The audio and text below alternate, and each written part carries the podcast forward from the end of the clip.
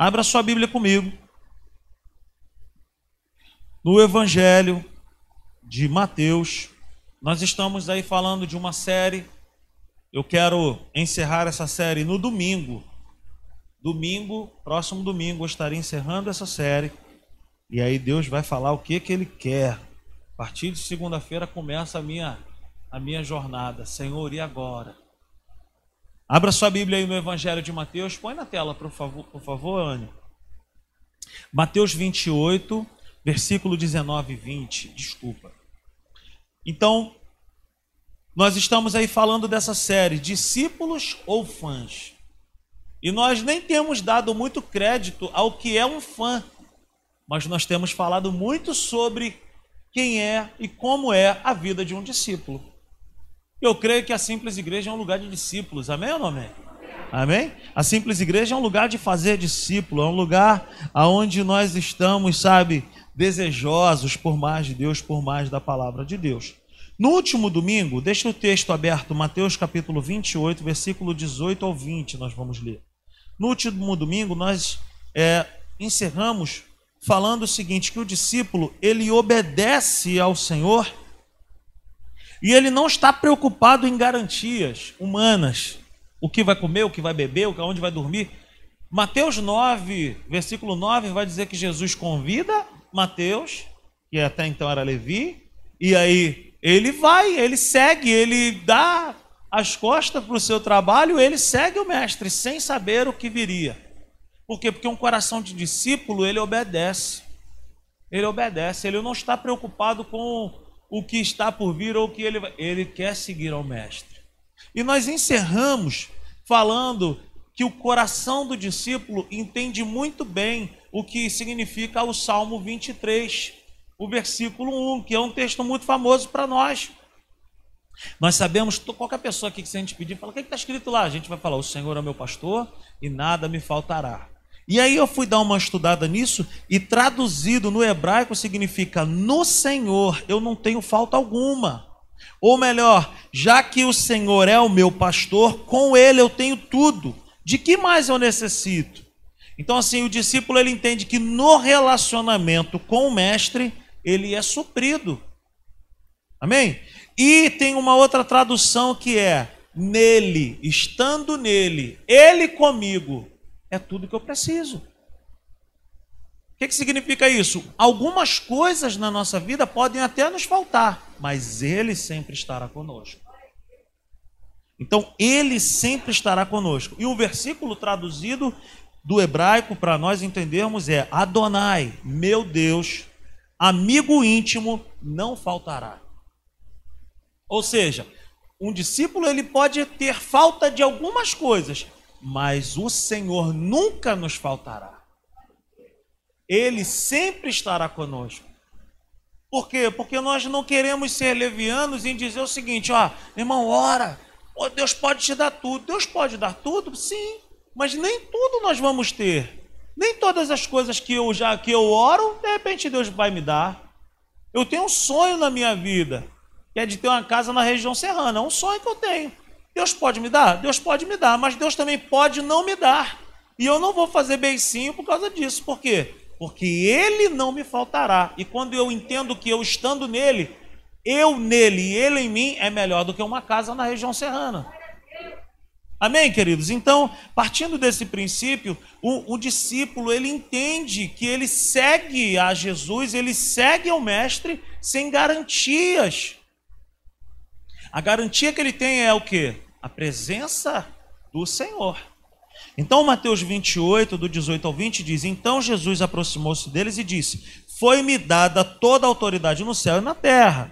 Portanto, vão e façam discípulos, está vendo? Discípulos de todas as nações, batizando-os em nome do Pai, do Filho e do Espírito Santo, ensinando-os a obedecer a tudo o que eu lhes ordenei.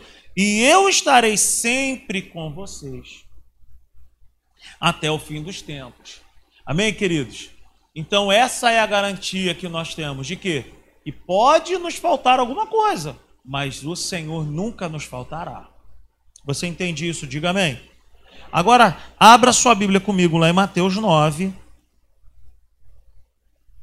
no versículo 9. Que o texto diz para nós: passando por ali, Jesus viu um homem chamado Mateus sentado na coletoria e disse-lhe: Siga-me. Mateus levantou-se e o seguiu. Ou seja, aquilo que nós estamos falando, o discípulo ele segue. Todo discípulo deixa algo para trás e todo discípulo segue. Sempre haverão coisas que um discípulo deixará para trás. E nós falamos sobre várias coisas que um discípulo precisa deixar para trás: estilo de vida, uma vida de pecado, uma vida de mentira, uma vida de engano. Todo discípulo tem algo para deixar para trás. Vícios, um bom salário, às vezes, no caso de Mateus, como nós falamos, a posição que ele tinha era uma posição que garantia para ele um bom salário. Ele tinha uma boa posição, mas ele não quis saber de nada disso quando ele viu o mestre. Quando ele viu o mestre, ele deixou tudo para trás e ele seguiu. Então diga comigo, todo discípulo deixa algo para trás e segue o mestre. E isso é para sempre. Amém? A jornada do discípulo é uma jornada constante e eterna. Nós sempre vamos viver dentro desses dois pilares: deixar coisas para trás e seguir o Mestre. Nós deixamos para trás sentimentos, nós deixamos para trás pessoas que nos magoaram, nós precisamos, sabe, deixar para trás a mágoa. Nós precisamos olhar para trás e, e falar assim, cara, não tenho mais isso na minha vida. Eu preciso seguir o Mestre, preciso estar com os meus olhos no Senhor. E agora sim, abra sua Bíblia comigo no Evangelho de João, no capítulo 6, no versículo 53. João 6, 53. Está escrito assim: quem encontrou, diga amém. Está escrito assim: Jesus lhe disse, lhes disse: Eu lhes digo a verdade se vocês não comerem a carne do filho do homem e não beberem o seu sangue, não terão vida em si mesmo. Todo o que come da minha, todo o que come a minha carne e bebe o meu sangue tem a vida eterna. E eu o ressuscitarei no último dia, pois a minha carne é verdadeira comida e o meu sangue é verdadeira bebida. Todo o que come a minha carne e bebe o meu sangue permanece em mim e eu nele. Da mesma forma como o Pai que vive me enviou, eu e eu vivo por causa do Pai, assim aquele que se alimenta de mim viverá por minha causa. Este é o pão que desceu do céu. Os antepassados de vocês comeram o maná e morreram, mas aquele que se alimenta deste pão viverá para sempre. E ele disse isso quando ensinava na sinagoga de Cafarnaum. Ao ouvirem isso, muitos dos seus discípulos disseram: Dura é essa palavra. Quem consegue ouvi-la? Sabendo em seu íntimo que os seus discípulos estavam se queixando do que ouviram, Jesus lhes disse: Isso os escandaliza? Que acontecerá se vocês virem o filho do homem subir para onde estava antes? O Espírito dá vida a carne não produz nada que se aproveite. As palavras que eu lhes disse são espírito e vida. Contudo, há alguns de vocês que não creem, pois Jesus sabia desde o princípio qual deles não criam e quem o iria trair. E prosseguiu: É por isso que eu lhes disse que ninguém pode vir a mim a não ser que isto lhe seja dado pelo Pai. Daquela hora em diante, muitos dos seus discípulos voltaram atrás e deixaram de segui-lo. Jesus perguntou aos doze: Vocês também não querem ir? Simão Pedro lhe respondeu: Senhor, para quem iremos? Tu tens as palavras de vida eterna. Até aqui. Amém, queridos? Um texto conhecido para nós, tem até uma música que nós cantamos, cantamos no domingo sabe, falando para onde iremos nós. Mas de onde que surge isso? De onde que surge essa situação? De onde que surge essa conversa? Jesus, no capítulo 6 de João, ele está falando na sinagoga de Cafarnaum e ele está explicando a respeito do que viria a acontecer, que ele entregaria o seu corpo e que ele entregaria o seu sangue. Então fique com essa informação aí. Amém, queridos? Amém? Quem está comigo aí? Fique com essa informação. Jesus estava anunciando algo que estava por vir. sua carne e o seu sangue. Amém? Então a escola de discípulos de Jesus é também uma escola de maturidade. Uma escola onde se ensina a ser firme, constante, sabe, e não vacilante. Jesus ele quer um grupo de pessoas que não desistem fácil, mas são pessoas que são firmes, um grupo coeso, um grupo robusto na fé. Na escola de discípulos passaram muitas pessoas difíceis. Muitas pessoas difíceis. Pessoas complicadas, mas Jesus não excluiu nenhuma dessas pessoas. Nenhuma pessoa difícil foi descartada por Jesus. Sabe? Mas as próprias pessoas saíam, deixavam. Amém? Então a jornada com o Mestre, a jornada do discipulado com Jesus, não é também, entendam isso, vamos entender juntos. A jornada com o Mestre não é isenta de correções.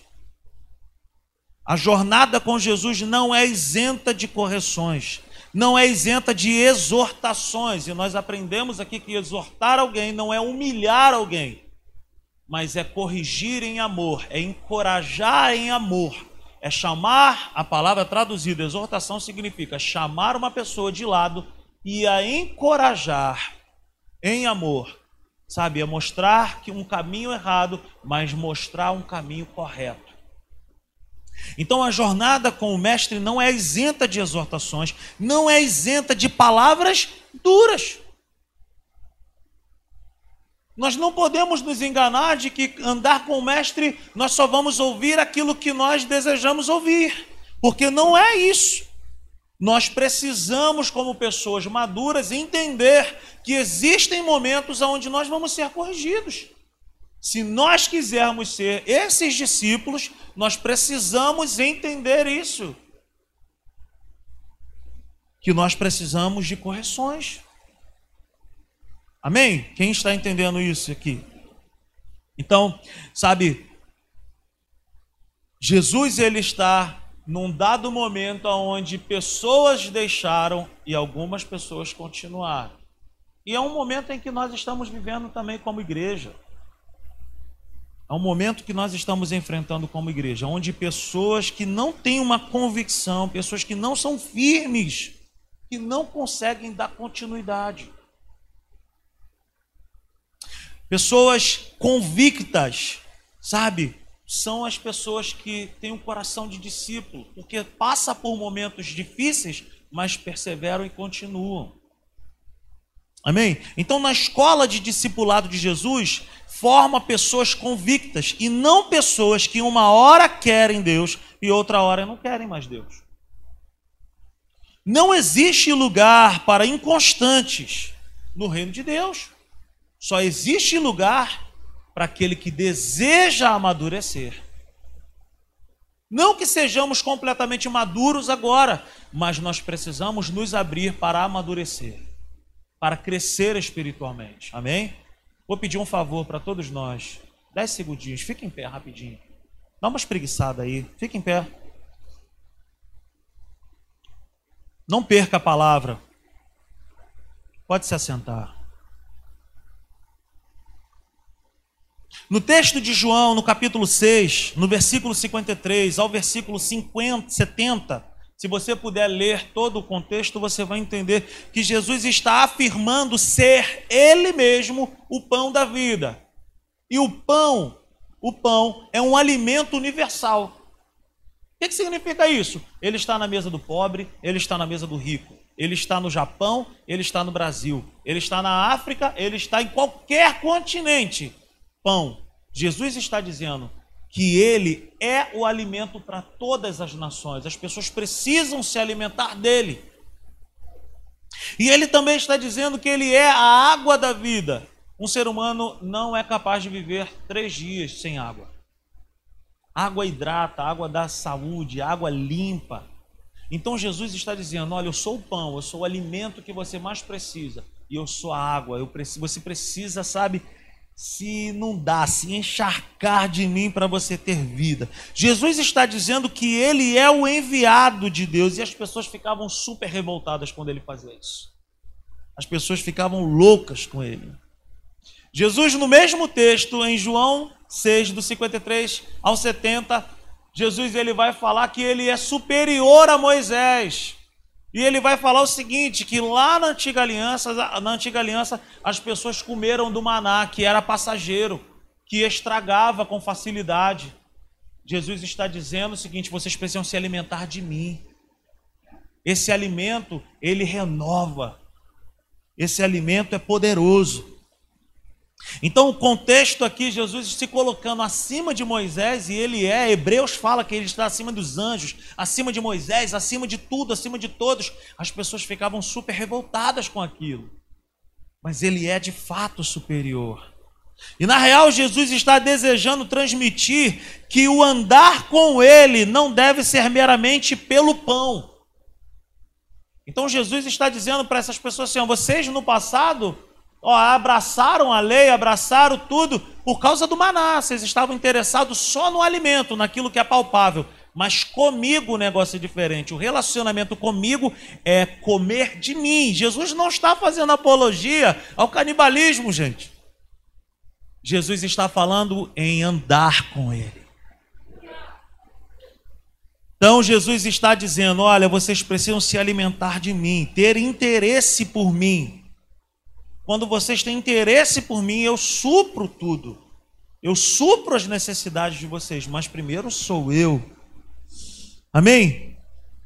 Então Jesus está falando para essas pessoas assim: olha, comer da minha carne e beber do meu sangue significa participar comigo, andar comigo, estar comigo.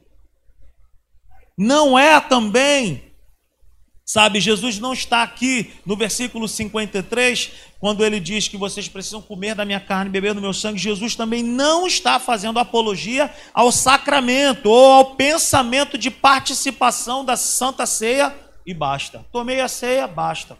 Não é isso também. Então não é simplesmente participar do pão e participar do, do cálice. Não é. Mas comer da carne e beber do sangue significa o permanecer, ser constante na fé, é o dar continuidade no testemunho a respeito de quem Jesus é. Fala também de um viver pelo sacrifício de Jesus. Não é viver se sacrificando para chamar a atenção de Deus, não é isso. Mas é chamar a atenção no mundo espiritual a tudo que Jesus já fez, o sacrifício de Jesus que mudou a minha e que mudou a tua história. Ontem eu estava escrevendo o meu devocional, e aí eu estou lendo o Evangelho de João, capítulo 2, fala do primeiro milagre que Jesus fez, o milagre da transformação da água do vinho. Pois Jesus tinha mania de transformar. Jesus tinha mania de transformar as coisas. Transformou água em vinho. A viúva e a, e a, e a mãe que tinha acabado de perder um filho, a Bíblia vai falar sobre a mulher lá no caminho, a mulher de Naim, perdeu um filho, está chorando. Jesus parou o cortejo, transformou a alegria dela em, em Ô meu pai, transformou a tristeza em alegria. Jesus tinha mania, Jesus gostava de transformar. Jesus transformou o meu sofrimento, o teu sofrimento, a maldição que existia contra nós em liberdade. Jesus transformava. A palavra discípulo aqui, para nós entendermos o que, é que significa isso que Jesus está falando comer a minha carne, beber o meu sangue, o permanecer, é participar comigo. A palavra discípulo não é somente um aluno. É aluno, é aprendiz, mas não é só isso. Mas é se tornar um partidário de Jesus, um defensor. O que, que significa isso? Ah, meu irmão, eu não deixo falar mal de Jesus, mano. Eu não deixo, mano.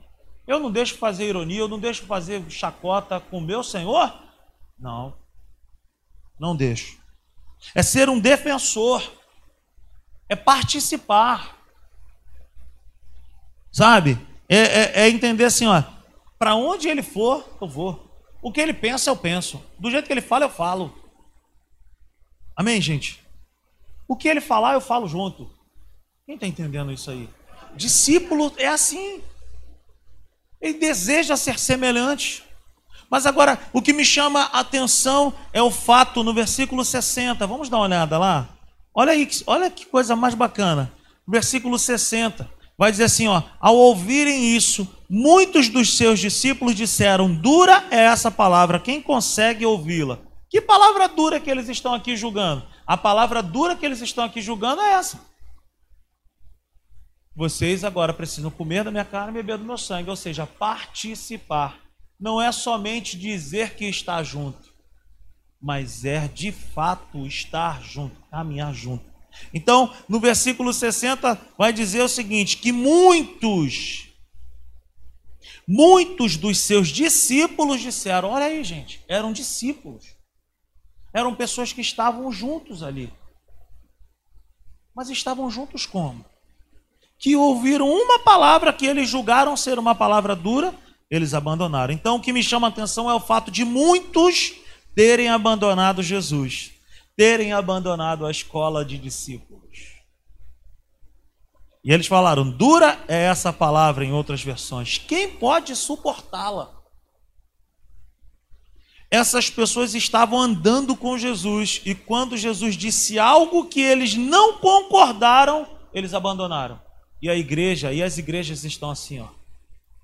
Se não concordar com alguma coisa que é falado, com alguma tomada de, de, de ação ou medida, eu não concordo, eu vou embora. E esse não é o caminho de discípulo. Esse não é o caminho de discípulo. Eu me lembro que a pastora Raquel, lá na escola da fé, uma professora que eu e a Natália tivemos, uma senhora super, sabe, abençoada, profetizou sobre o nosso segundo filho, né? Eu me lembro que um dia eu fui bater um papo com ela e eu falei de uma reunião que eu tinha participado e aí eu falei assim, e aí eu queria dar uma opinião. Ela falou assim, mas alguém te pediu a tua opinião? Aí eu engoli seco. Ela falou assim, olha Rodrigo, vou te falar uma coisa para sua vida. opinião é muito bom quando alguém te pede. Eu guardei aquilo para minha vida. E o que acontece é que nós, como no caminho de ser discípulo, nós queremos dar muitas opiniões para o mestre. Quando na verdade ele não precisa da nossa opinião. Ele precisa do nosso ouvido e do nosso coração para ouvir e obedecer. Eu não tenho que dar opinião de nada para o Senhor. Como discípulo, eu tenho que me enquadrar no que Ele quer. Então, assim, esses discípulos que estavam andando com o Mestre abandonaram foram embora por causa de uma palavra que eles falaram. Dura é essa palavra. E tem muitas pessoas que fazem isso nos dias de hoje. Não concordo, vou embora. Não concordo, vou sair. Eu não concordo, não sei o quê. E não podemos viver assim. Isso não é o caminho de um discípulo. Precisamos entender que ser discípulo de Jesus é uma constância, é uma vida de continuidade em viver e não somente por um tempo, ou quando dá, ou quando eu concordo, ou quando a minha opinião é acatada. Na escola de discípulos eu escuto, eu ouço a opinião dele. Eu não dou opinião para ele. Eu ouço a opinião dele. Eu não fui chamado para dar opinião para ele. Ou para que ele se adapte às minhas opiniões, ou às minhas ideias, ou aos meus pensamentos quando o profeta falou assim: Eu é que sei que pensamentos que tenho ao vosso respeito. O, outro, o, o, o profeta ele vai falar assim: Olha, os pensamentos do Senhor são maiores do que os nossos. Então a minha missão, a sua missão, é se enquadrar. É falar: Senhor, fala aí. Tu tem o melhor para a minha vida. Tu sabes o que é bom para mim. E o cara que tem um coração de discípulo, a pessoa que tem um coração de discípulo, ele entende, cara. Ele entende. No domingo eu vou falar um pouco mais sobre isso. Mas ele, ele entende que a correção não vem para matar. E hoje eu precisei corrigir o Nicolas e o Tito. Eu chamei os dois e eu abri a Bíblia com os dois e eu mostrei um texto para eles. E domingo eu estarei aqui compartilhando com você. Eu falei: olha, cara, a Bíblia fala assim. Se eu não amasse vocês, eu não iria corrigir, eu ia deixar vocês se estreparem. Mas porque eu amo vocês, eu preciso corrigi-los. Porque o pai que ama corrige. Então Deus, na escola de discípulos, ele vai nos corrigir também. Ele vai nos chamar, ele vai falar conosco e algumas palavras, Hugo, parece que são palavras duras, mas o mesmo Senhor que dá uma palavra para eu e você é o mesmo Deus que nos ajuda, que nos capacita a viver essa palavra. Ele não nos pede nada impossível. Amém? Então, um verdadeiro discípulo tem um coração humilde para receber uma correção do mestre, para receber uma palavra dura. Ele entende que é necessário, ele entende que é necessário e ele não dá as costas. Um discípulo verdadeiro não abandona quando é contrariado. Cara, isso é muito ruim. Gente que é contrariada, ah, ah, ah, ah, faz beicinho. Eu queria que a Genice estivesse aqui hoje. Eu fui liderado da Genice alguns anos da minha vida. E eu, certa vez, eu falei para Genice assim: falei, Genice, eu já com essa idade que eu tenho, nem minha mãe fala mais assim comigo. E ela botou o dedo assim para assim, mas aqui não é a sua casa. Aqui é a casa do Senhor. E aqui é assim que se ama. Eu me lembro de uma outra também, que eu fiz beicinho numa reunião de liderança. E aí eu falei, eu não vou mais para a igreja, na outra igreja que nós congregávamos. Eu não vou mais. E aí um belo dia tocou a campainha. Era quem? Aquela moça ali, ó, pastora Severina.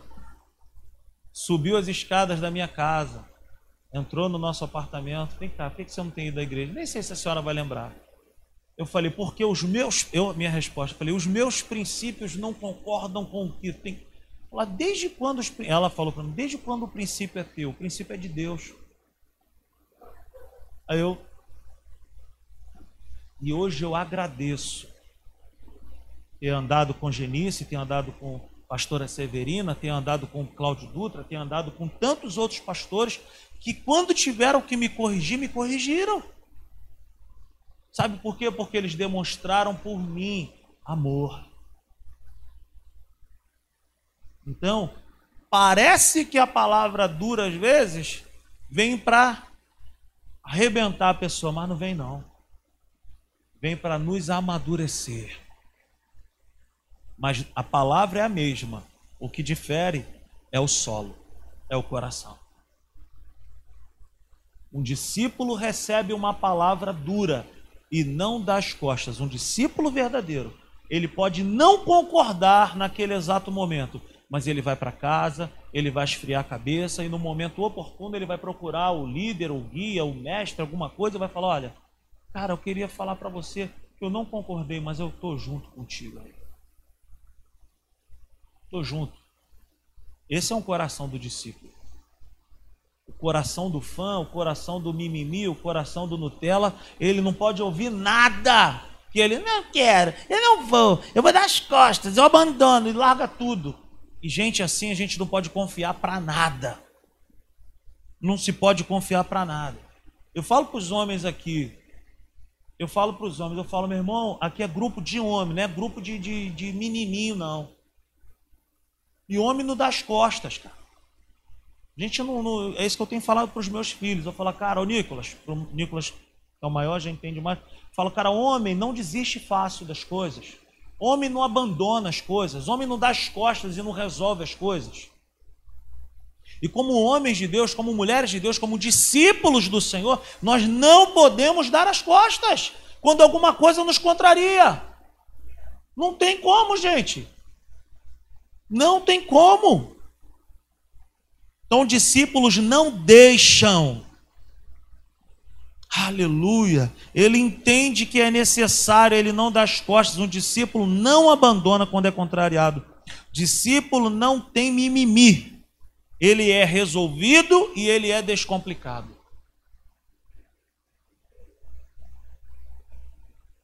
Discípulos não deixam, mas permanecem, mesmo quando não entendem tudo naquele exato momento. Eu tenho alguns homens que andam muito mais perto de mim. E às vezes a gente se junta para resolver alguma coisa. Ó, retiro do carro, retiro dos homens. Não, isso aqui, vamos tratar alguma coisa. Aí às vezes eu falo alguma coisa. E aí talvez não concordemos naquele momento. Giovanni faz muito isso. Ele espera. Quando é no outro dia, ele fala: Mano, eu pensei dessa forma aqui. O que, que você acha? Olha isso. O nível de sabedoria. E aí eu falo assim, ó, a tua ideia é melhor do que a minha. Já não aconteceu isso algumas vezes? Com o Hugo também, com Assis, com qualquer homem que esteja mais próximo. Cara, a tua ideia é melhor do que a minha. Vamos colocar a tua ideia. Porque eu também, a gente não pode achar que o líder manda em tudo e obedece, não é isso. Eu também estou na escola do discipulado com Jesus. E eu também tenho que reconhecer, se alguém tem uma ideia melhor do que a minha, eu vou chegar e não vou peitar e falar assim, não, Giovanni, não, não, não, não. Não. Por quê? Porque todo líder também está na escola de discipulado. E o mestre é o mesmo. Então, discípulos não deixam, mas eles permanecem, mesmo quando não entendem tudo. Mas todo discípulo tem um coração disposto a resolver as coisas de maneira pacífica. Eles confiam, eles continuam, mesmo quando ficam tristes com uma palavra dura. Já pensou se lá atrás a pastora Severina, na minha casa, foi lá e falou: Tu tá errado, rapaz, não é assim. Já imaginou se eu fizesse beicinho e falar: Quer saber? Eu não vou mais para igreja nenhuma. Esse aqui. Não. Eu me lembro também, teve uma vez que eu faltei a um culto, eu ministrava louvor. Só que tinha uma decisão no Maracanã, Vasco e Fluminense, 2003. Eu armei os instrumentos todo pela manhã. E eu meti um migué. Chamei o pastor e a pastora, falei assim, ó, tem um almoço de família e eu preciso ir nesse almoço de família. Ah, tudo bem, vai no almoço de família. Eu fui no almoço lá no Maracanã, ver o jogo do Vasco. Vi o jogo, não fui ministrar o louvor. Só que um abençoado lá me caguetou. Falou pro pastor Marcos o pastor Marcos olhou lá no meu canto, lá, viu os instrumentos, falou: Rodrigo não veio hoje? É, o Rodrigo teve um almoço de família, o pastor Marcos. Oh, tem uma decisão no Maracanã hoje. Rodrigo foi para o Maracanã. Ninguém, não tinha como descobrir. Aí apertaram o Ulisses. Ulisses, garoto novo. Ulisses. Aí o Ulisses me caguetou. Quando foi numa quarta-feira, o pastor Marcos, a, a, a, que aqui é o me liga. Ele está onde? Eu falei, estou na escola, estudava, estava fazendo supletivo. Você pode depois da tua aula dar um pulo aqui? Eu falei, pô, a aula acaba tarde, estão querendo conversar comigo. A casa caiu, meu irmão. Me chamaram lá na igreja. Cheguei lá na igreja, já estava já o pastor Marcos, o pastor Marcos. E aí? Tudo bem? Eu falei, tudo bem. Aí ele falou, onde é que tu estava domingo? Eu falei, eu estava no Maracanã. Aí ele foi e falou assim, a partir de hoje eu vou te colocar de disciplina, para você entender o que, que é um ministro no altar da igreja.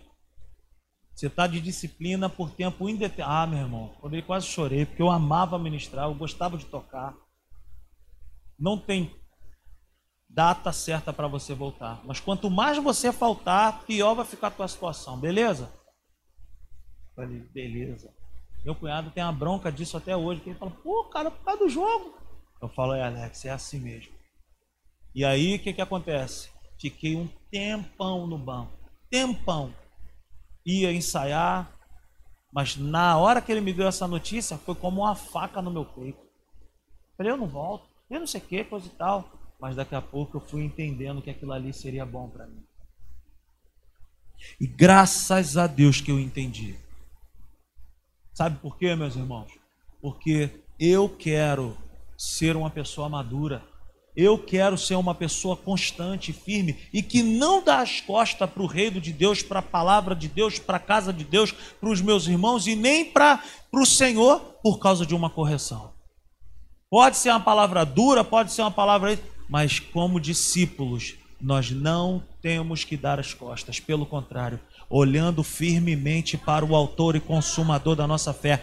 Esse é o caminho do discípulo. Esse é. Agora, na escola de discípulos, só fica quem quer.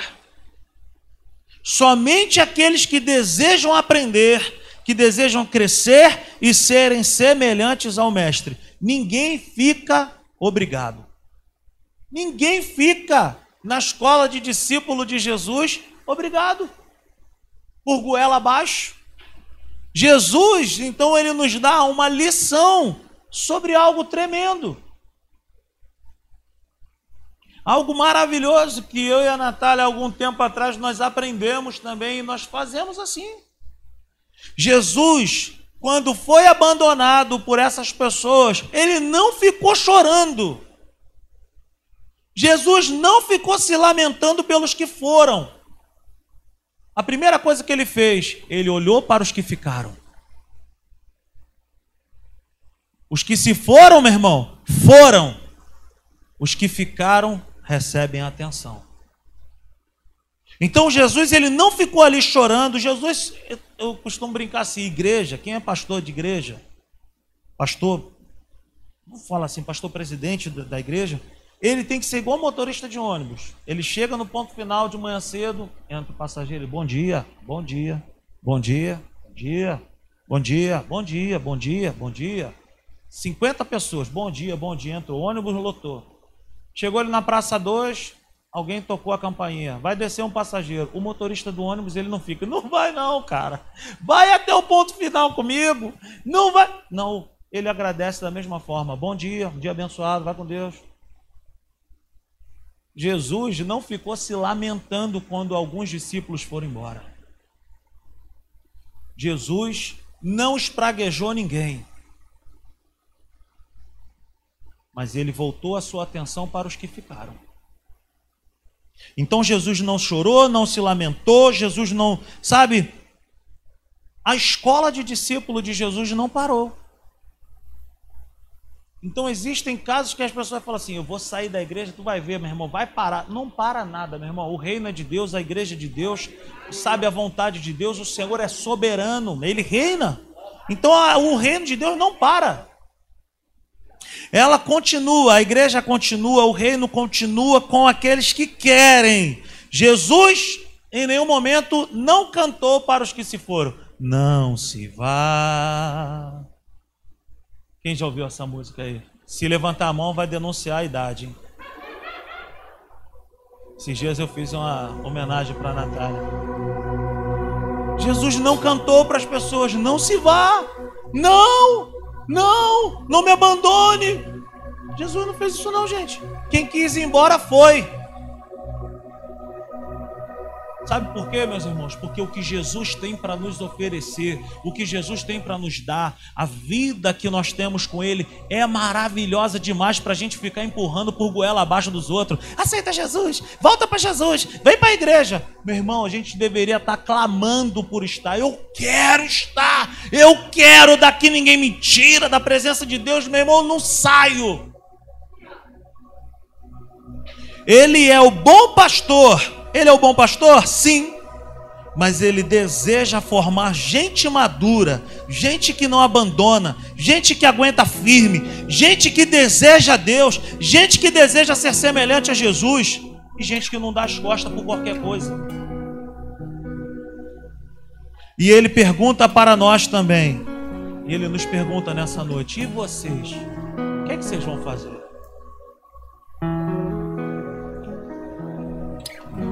Os que desejam crescer são os que permanecem. Os que não desejam, não suportam. Gente, para quem não tem um coração de discípulo, o reino de Deus é insuportável. Para quem não tem um coração quebrantado, é impossível permanecer. Tem que ter coração disponível, tem que ter coração quebrantado, tem que ter um coração aberto para falar: Senhor, eu estou assim, mas eu quero mudar me ajuda. Eu quero ser transformado. Eu não quero continuar assim. Quando eu falei lá atrás que Jesus ele gosta de transformar, ele gosta tanto de transformar que está escrito na palavra: Vinde a mim, todos vós que estáis cansados. Ele pega o cansado, ele restaura. Ele pega o abatido, ele cura, ele renova. Vinde a mim todos vós do jeito que estáis. Ele pega do jeito que está e ele conserta. mas tem que querer, tem que ter vontade, tem que ter coração aberto, tem que ter coração de discípulo, porque coração de discípulo, ele se levanta, ele deixa muita coisa para trás e ele segue o mestre. Ele não se importa com o que vão falar. Ih, tá na igreja lá. É. Agora é Bíblia. Agora é isso. Não tá nem aí, meu irmão. Ele entende. Ele entende que passa por privações, ele entende que passa por tribulações, ele entende que passa por situações adversas, mas ele permanece, ele continua, ele não olha para trás, ele continua olhando para o Mestre. Para onde nós iremos? Para onde? Pedro falou isso: Para onde, Senhor, que nós iremos? Se só tu tens as palavras de vida eterna. Vamos ficar de pé nessa noite. Aleluia. Obrigado, Senhor. Se eu não tenho para onde voltar, só tenho você, Deus palavras de vida eterna,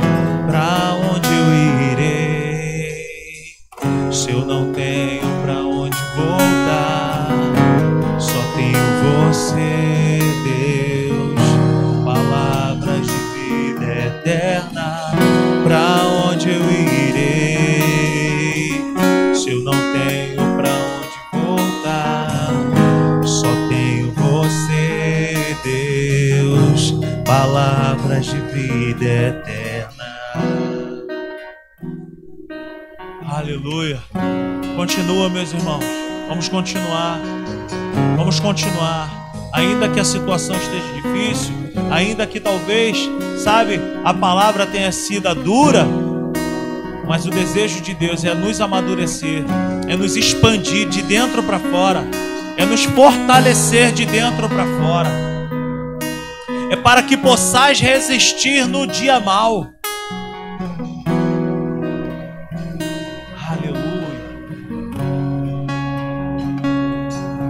Palavra de Deus diz em Provérbios: se a tua força for pequena no dia da tua angústia, tu serás fraco.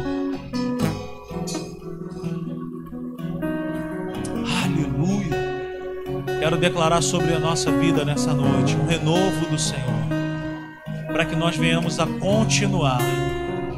Libera, Senhor, da tua unção sobre nós. Fortalece cada um aqui nessa noite, de dentro para fora que nós possamos, Senhor, resistir, que nós possamos resistir, que nós possamos receber nessa noite uma unção nova, uma unção fresca, poder do alto, unção, aleluia, receba vida nessa noite, receba em nome de Jesus uma unção poderosa que te cura, que te fortalece, que te restaura, em nome de Jesus e que essa palavra fique guardada no nosso coração. Que a graça do Senhor Jesus, o amor de Deus o Pai, a comunhão com o Espírito Santo seja hoje e eternamente, em nome de Jesus. Vai debaixo dessa palavra, que o Senhor te abençoe muitíssimo. Até domingo às 19 horas. Não se atrase, chegue no horário. Vamos receber de Deus mais uma porção. Beijo no teu coração, te amo em Cristo Jesus. Tchau, tchau.